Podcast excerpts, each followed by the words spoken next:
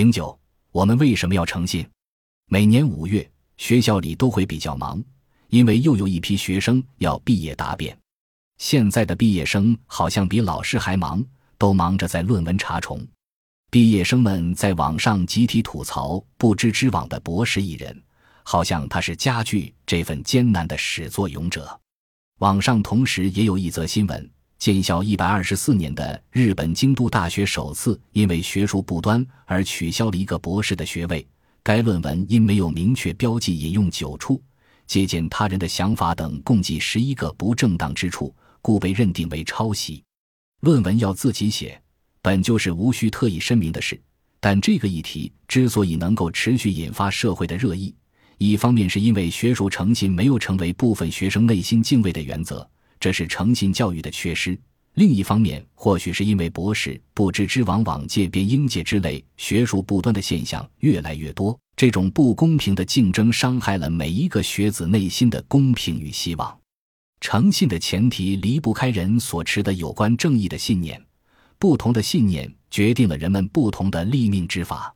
孔子说：“民无信不立。”意思是，国家不能得到百姓的信任就危险了。后引申指做人，为学都应诚信为本，否则无法安身立命。当象牙塔内的学术不端司空见惯，我们不禁怀疑：人为什么要诚信？学术为什么不能不端？这个问题如果不说清楚，人很难诚信，学术也无法摆脱不端的宿命。在学术诚信这个问题上。我想，柏拉图应该依旧能带给我们一些灵感。当你认真的读完《理想国》，你会发现，求学问道的过程中，如何看待学术不端，其实就是代表着你对于正义观念的选择。如果你拥抱强权论，认为正义是强者的利益，权力决定正确，强者指黑为白，指鹿为马，弱者也必须接受，那么学术不端就是一个伪问题。正如某位不知之网艺人被曝光，只能证明他不够强大；刷屏的鸡汤文被删道理也是一样。只要你足够强大，即便在众目睽睽下作假，你也可以以人格、生命、名誉担保你没有作假。如果你接受功利论，认为只有当诚信能带来或名或利的好处，人才可以诚信。做人的最高境界就是有诚信之名，但不行诚信之事。那么学术不端也是可以被理解的，只要充分的权衡利弊得失，在可见的经验领域内利大于弊，那么就没有必要遵守学术道德。学者的最高境界就是拥有完美的学术声誉，但却可以没有任何真才实学。如果你选择了柏拉图所推崇的道义论，认为正义本身就是一种客观的善，坚持正义，人的心灵才可能井然有序，充满喜乐。正义不是幸福的工具，正义乃是幸福本身。那么学术不端就是学者的最大耻辱。这就如康德所说：“道德本来就不是教导我们如何使自己幸福，而是教导我们如何使自己无愧于幸福。”虽然在可见的经验世界中，这种选择可能意味着艰辛无比。经验主义哲学家阿奎那在年少时，由于长得笨重。身材跟葡萄酒桶差不多，而且不懂变通，所以有“笨牛”的绰号。有一次，有同学说窗外有一只会飞的牛，阿奎那马上跑到窗边去看，结果并没有看到会飞的牛。全班同学哄笑，取笑阿奎那的愚蠢：牛怎么会飞呢？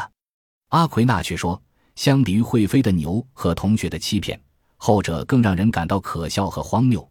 自己宁愿相信牛会飞。也不愿意相信同学朋友会欺骗自己。柏拉图用洞穴譬喻告诉人们：那些见过光明的人不得不冲下洞穴，等待他们的一定是陡峭崎岖的人生。严格来说，这三种有关正义的信念都不能完全说服我。强权论自不必说，对于功利论，首先它的结论是不稳定的。长远来看，我遵守诚信原则会带来好处。但这个长远是多少年呢？三年够不够长远？我诚信经营三年，亏损三百万。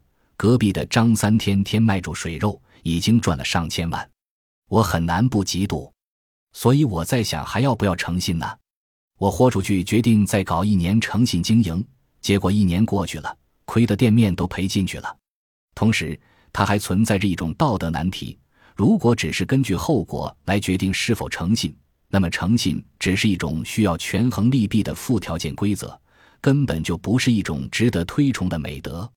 道义论的困惑在于，如果在可见的经验世界，诚信根本无法给人带来有利的后果，人们有什么动力去坚持诚信？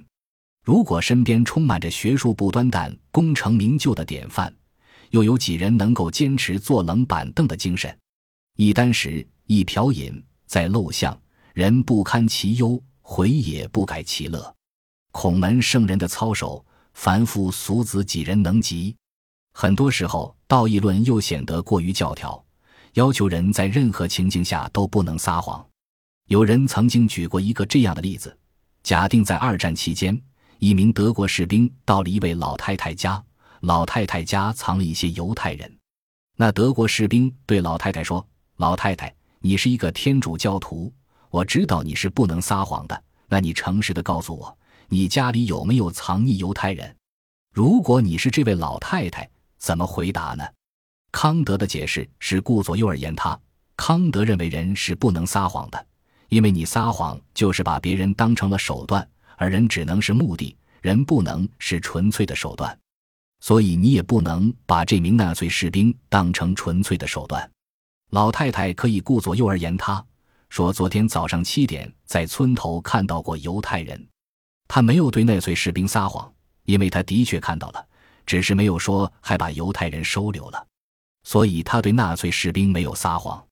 其实大家会发现，我们经常都会这么做，比如说张三富一个约会。他出门就晚了，结果在路上还堵车。朋友打电话来问，他就说路上太堵了，只能晚了。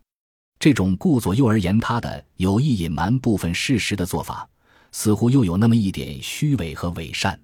这就提醒我们，任何一种观点其实都是有短板的。我非常欣赏一种叫做道德功利主义的做法，也就是说，追求结果本身并不坏，关键看这种结果是否符合道义。比如。张三想和李四结婚，结婚是一个结果，但张三想娶李四的原因是他在北京有八套房，在上海有八十八套房，在深圳有八百八十八套房，所以张三迫不及待的想跟他结婚。那这种以结婚追求利益的功利当然是不好的。只有当张三爱上了李四，这种基于爱情而追求结婚的功利才是好的。论文抄袭亦是如此。研究生张三写论文，追求学术成果，考上博士。考博士是一个结果，但张三发论文的途径是抄袭别人的科研成果，夸大甚至造假实验的成果。那这种剽窃而来的考上博士的功利当然是不好的。只有当张三认真进行学术研究，得到自己的学术成果才是好的。所以，用道德主义来进行结果意义上的比较。就是道德功利主义。除了剽窃学术成果这种恶劣的失信行为，很多时候你会发现善与善之间会发生冲突。禁止杀人是对的，禁止欺骗也是对的，但是禁止杀人和禁止欺骗这两个戒律之间会有冲突。就像纳粹士兵与老太太的案例，要根据情境主义做一种道德的功利的比较。为了保全别人的生命，欺骗纳粹士兵，我觉得是可以接受的。如果我是一个二战期间的签证官员，有一群犹太人要逃到其他地方去，我在工作上作假，给他们派发了签证，我个人觉得是可以接受的，因为我依然持守道义论，只是这是一个情境主义的多元道义论。这个世界充满着诡诈和欺骗，法律只是对人最低的道德要求，它无力改变人心，虽然它必须在捍卫道德底线层面有所作为。